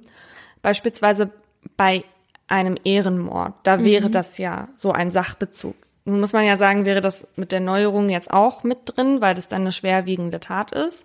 Aber da ist dann natürlich halt eben die Gefahr, dass dann halt eben auch die Herkunft veröffentlicht wird, wenn sie nicht zur Sache beiträgt, mhm. wie zum Beispiel kürzlich geschehen mit dem Täter, der ein Kind vor einen Zug geworfen hat, dass da dann die Herkunft rausgegeben wurde und dass alle dann gleich wieder auf Asylbewerber aufmerksam wurden und jetzt kam der auch noch aus der Schweiz und dann war das eigentliche Thema, dass der psychisch krank ja. war und dass da die Aufmerksamkeit drauf gehört hätte. Und deswegen finde ich es eigentlich viel gefährlicher, zu sagen, bei jeder, bei jeder schwerwiegenden Tat sagen wir das jetzt, weil das hat nun wirklich kulturell überhaupt keinen Hintergrund gehabt. Gut, das weißt du natürlich auch erst später, wenn du dich ein bisschen mhm. damit befasst hast erstmal, aber dann gibst du die Information halt eben auch erst später raus. Ja. Ja, bei dem Fall, den du gerade genannt hast, da, da habe ich mich richtig aufgeregt. Das, das hat mir, oh, weil man ja schon von Anfang an, weiß ich nicht, wenn man sowas hört, ja, und da gab es keinen Zusammenhang und die Leute kannten sich nicht, dann denken wir doch direkt daran, das hat höchstwahrscheinlich mit psychologischen Pro Problemen zu tun. Ja. Und das kann jetzt nun wirklich jeder haben. Und dann habe ich aber kotzen müssen, als ich dann bei der Bild den Täter unverpixelt gesehen habe und mit seinem vollen Namen. Also da, da habe ich wirklich wieder gedacht so, also anscheinend diese Neuformulierung des Pressekodex ist eigentlich noch viel schlimmer, weil sie es halt noch viel vager hält, wann man das machen sollte und wann nicht. Ich möchte noch mal kurz auf ein Thema eingehen, worüber wir vorhin schon bei dem Witwenschütteln gesprochen haben. Ich zitiere. Frau Osthoff, wie geht es Ihnen? fragt Marietta Slomka. Schlecht, antwortet Susanne Osthoff. Osthoff wurde erst ein paar Tage vorher von ihren Entführern im Irak freigelassen und antwortet nun völlig wirr und ziemlich durcheinander. Die beiden sind einander zugeschaltet. Osthoff sitzt in Katar und ist unter einem Schleier verborgen, obwohl sie sonst nie einträgt. Und das Interview hat stattgefunden 2005 im ZDF Heute Journal und danach medial für ziemlichen Unmut gesorgt, weil es eben auch nicht live war, sondern aufgezeichnet, geschnitten und einen Tag später erst auf Sendung ging. ZDF-Chefredakteur Nikolaus Brender gestand dann später ein, dass das Gespräch in der Form halt völlig unverständlich gewesen sei. Marietta Slomka hatte selbst vor dem Interview gesagt, es war nicht leicht, Zugang zu Frau Osthoff zu finden. Die FAZ hat das Vorgespräch, das zwischen Slomka und Osthoff stattgefunden hat, veröffentlicht. Das verlinke ich euch auch in den Show Notes. Und das ist halt wirklich so wirr. Mhm. Man kann die Kritik, dieses ganze Interview zu veröffentlichen, schon verstehen, weil Frau Osthoff in diesem Moment einfach gar keine geeignete Interviewpartnerin mhm. war. Also es ist auch wirklich anstrengend, das zu lesen alleine, was sie da redet. Und das bringt mich zu der Frage, wie man als Journalist oder Journalistin mit traumatisierten Menschen eigentlich umgeht. Wie geht es dir, ist nicht unbedingt die beste Frage, die man einem Menschen stellt, der gerade ein Trauma erlebt hat. Schon gar nicht, wenn das halt noch recht frisch ist. Weil so Fragen wie, wie geht es dir oder wie war das als, sollen ja etwas Bestimmtes in jemandem auslösen. Und das ist bei normalen Interviewpartnern auch völlig in Ordnung, aber nicht bei Menschen, die gerade ein Familienmitglied verloren haben, zum Beispiel. Als Journalist oder Journalistin sollte man sich immer fragen, was macht das Interview mit meinem Gegenüber? Wichtig ist da, dass man die Person nicht in eine ohnmachtsartige Situation bringt, die sie dann retraumatisiert. Also absprechen, ob die Person wirklich auch an den Unfall Ort zurück möchte, welcher Rahmen, welche Bedingungen und sich dann halt eben auch an diese Absprachen halten. Also am besten alles so organisiert, dass man zusammen entscheidet und nicht mhm. drängt, damit nicht wieder so eine Art Kontrollverlust bei der Person stattfindet. Also dem kann sich anbieten, dass man dem Interviewten ein Codewort gibt, falls der Interviewpartner oder die Interviewpartnerin dann abbrechen will. Es ist auch so, dass sich manche zum Beispiel, die eine Tragödie erlebt haben, über den Begriff Opfer ärgern und halt keins sein wollen. Dann nennen ihn oder sie halt eben nicht so. Weinen ist übrigens nicht immer schlimm, nur wenn die Person halt nicht beim Weinen gesehen werden will. Aber ansonsten ist das oft ähm, ein intimer Moment in einem Interview und oft möchte die Person auch einfach weitererzählen. Mhm. Ich finde es genau richtig, was du sagst. Und ich finde es schade, dass man das nicht als Journalist oder Journalistin schon in der Ausbildung immer lernt. Ich meine, wir wissen, dass Volontariate auch überall anders aussehen. Ähm, und ich weiß, dass man sowas nicht in jedem Volontariat lernt. Ja, schön, dass du das gerade sagst. Ich habe nämlich 20 Kollegen aus Lokalredaktionen, Fernseh- und Zeitungsredaktionen, öffentlich-rechtlich und privat gefragt, ob sie in ihrer Volontärsausbildung solche Seminare belegt haben. Halt eben, wie man mit Traumatisierten mhm. in Situationen umgeht. Von 20 Leuten hat keiner ein solches Seminar gehabt. Wow. Okay. Was ein krasses Armutszeugnis ist für den Journalismus. Ich finde das halt auch extrem gefährlich, wenn man jetzt als CVD oder als Chef seine jungen Reporter rausschickt, die ähm, überhaupt nicht geschult sind und auch nicht psychologisch geschult sind im Umgang mit solchen Menschen. Und dann kann man es ja wirklich, wenn man nicht weiß, wie man reagiert und wenn man vielleicht auch nicht so ein einfühlsamer Mensch ist, ähm, dem Interviewpartner oder der Interviewpartnerin damit nochmal echt Leid zufügen. Klar machst du es beim nächsten Mal dann vielleicht besser, aber für die Person, mhm. die dann gerade interviewt wird, ist es dann halt eben zu spät. Ja. Wir bei Funk, wir haben da Ansprechpartner, auf die wir zurückgreifen können, die uns da weiterhelfen. Aber diese Befragung und das Sprechen mit meinen Kollegen darüber, die hat mich halt echt schockiert mhm. und hat was mit mir gemacht.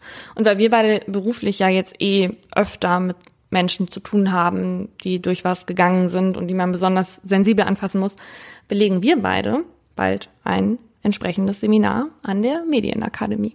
Wie cool! Das finde ich gut. Mhm.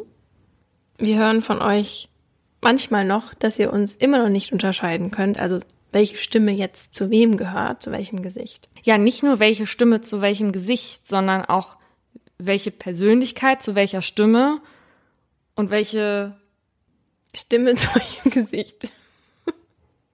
Ihr wisst, ja, was wir meinen. Und andersrum. Und deshalb kommt hier jetzt die ultimative Beschreibung, damit ihr nie wieder vergesst, wer wer ist. Also, Paulina ist die mit dem laut atmenden, aber zuckersüßen Hund namens Fussel. Je nachdem, wo sie sich gerade mit Fussel aufhält, wird der Name des Hundes übrigens anders ausgesprochen. Im Frankreich-Urlaub wird Fussel zu Fusel und in Italien ist er Fuselito.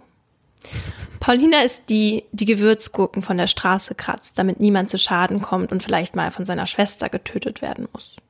Diejenige, die Weihnachten im Gegensatz zu mir hasst, sich aber einmal sehr über einen Playboy-Anhänger als Weihnachtsgeschenk gefreut hat. Vor 30 Jahren. Paulina ist meine persönliche Fahrerin und Kaffeemacherin. Die, die gerne eine Waffe besitzen würde, aber nicht einsetzen wollen würde. Sie ist Paragraphen Pauli, die gerne Jura studieren würde und meiner Meinung nach das Zeug zur krassesten Strafverteidigerin Deutschlands hätte. Paulina ist die, die Massengräber schön findet und Gespräche über den Tod zum Mainstream machen will.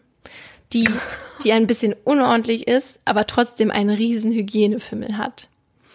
Paulina ist diejenige, die oft bei uns hier sehr tough rüberkommt, aber tief im Inneren das größte Herz hat und alles für ihre Liebsten tun würde. Oh. Sie ist die, die kein Gingerbier mag und die, die besonders schlecht im Witze erzählen ist. Dafür mhm. aber im Gegensatz zu mir immer schlagkräftig ist und einen lustigen Spruch auf den Lippen hat, der aber nie despektierlich gemeint ist. das ist süß. Ich bin gespannt, was jetzt kommt dadurch, dass du zuerst gesagt hast, dass du halt die gemeinen Sachen sagst, ist meins jetzt auf einmal gemein geworden und deins nicht. Okay. Immer wenn ihr mm -mm oder oh Gott hört, wisst ihr, dass ich gerade die Person bin, die etwas erzählt. Das sind nämlich die zwei am häufigsten benutzten Wörter aus Lauras Reaktionsschatz und sehr viel mehr davon hat sie auch nicht. Laura ist die Blonde, die Liebe von uns. Nach außen. Wer schon etwas länger hört, der weiß, dass sie eiskalt ihre Oma und ihren Freund belügt.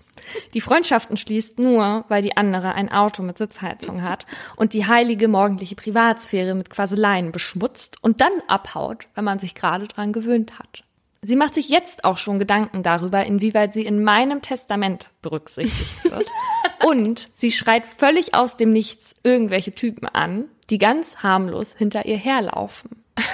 Schreien kommt für Laura sonst nie in Frage. Das schätze ich übrigens sehr an ihr. Sie schreit wirklich nicht. Denn sie ist eine Verfechterin der Prävention.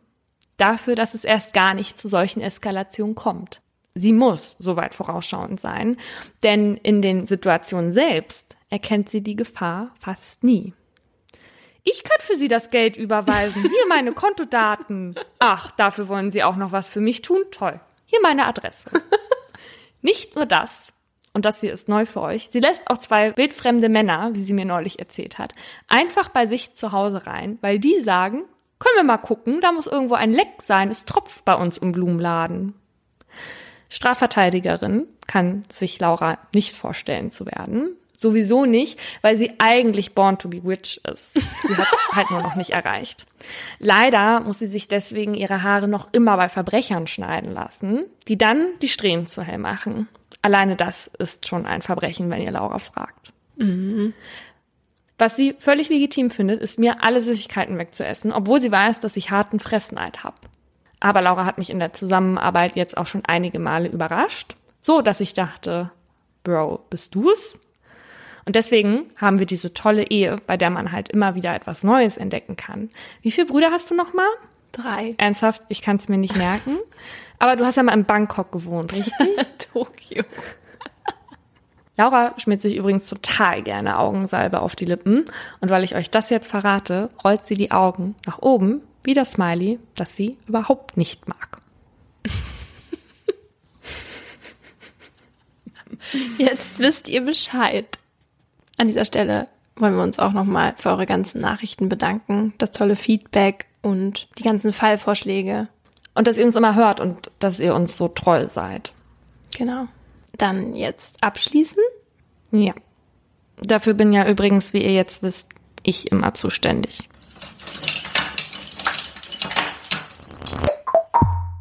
Das war ein Podcast von Funk.